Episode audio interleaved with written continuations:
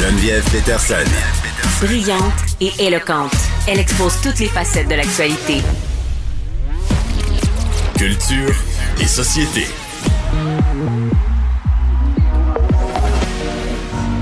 See the sun leading us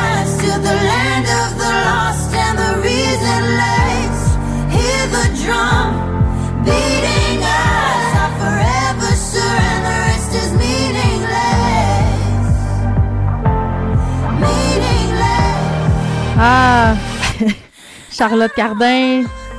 Hein, Anaïs, euh, qui a beaucoup de nominations au, au Juno, hein, quand même, euh, c'est presque Hey. traumatisant.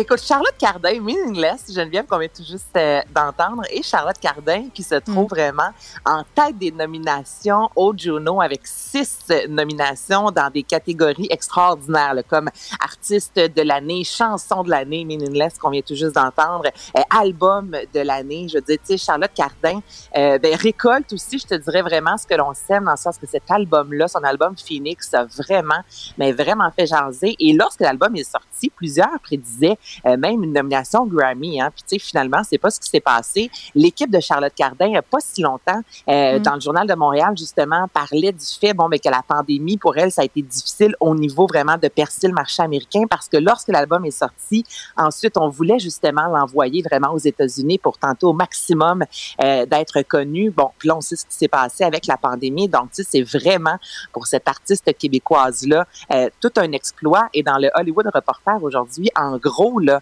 on parle des Juno expliquant que c'est l'équivalent justement des Grammy Awards.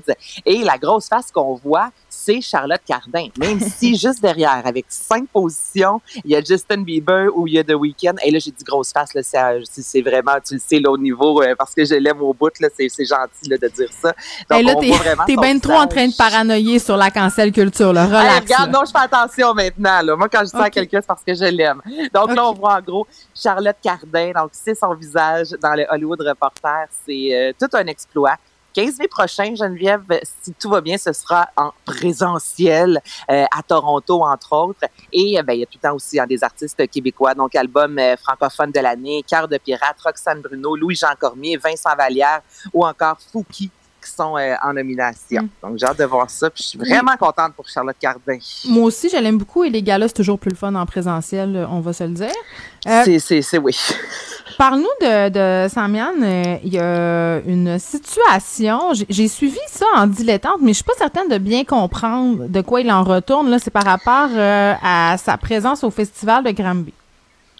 Exactement. Donc, Samian a été euh, approché il y a quelque temps pour euh, faire une performance au Festival la chanson internationale, au Festival international de la chanson de Granby.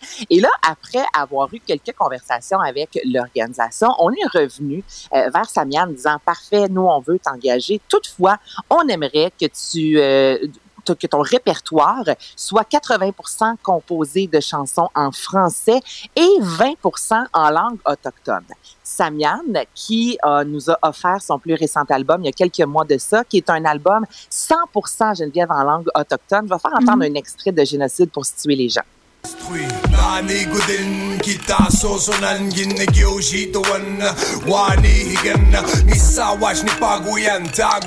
Donc là, Geneviève Samian euh, il est sorti hier dans les médias disant, tu sais, tout d'abord, euh, tu sais, fais tes études, là, dans le sens que, tu sais, fais, fais tes devoirs. Là, tu m'approches pour que je vienne chanter. Après ça, tu me dis que je peux pas chanter dans ma langue, alors que mon plus récent album est 100% en langue autochtone. Puis, il y a vraiment, écoute, il a été, il a pas pesé ses mots, disant, tu sais, qu'en 2022, les langues autochtones sont encore considérées comme des langues étrangères. Il dit, C'est des langues ancestrales de chez nous qui n'ont aucune menace pour le, le français. Puis là, aujourd'hui, il y a l'organisation euh, qui est sortie dans les médias, justement, en disant, on comprend, c'est totalement, on est déçus aussi de l'ampleur parce que là, écoute, on en jase depuis hier, des Oui. mille le dos ont partagé ça, des milliers euh, de, de- de gens ont commenté. Puis, euh, ce qu'on dit, c'est que en, le, le festival de la chanson de Granby, Geneviève, c'est un festival qui met la musique francophone de l'avant.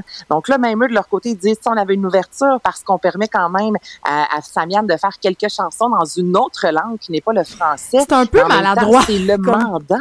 Non, non, mais C'est- ah oui. Tout est mais maladroit. Je- Oui, mais, non, c'est ça.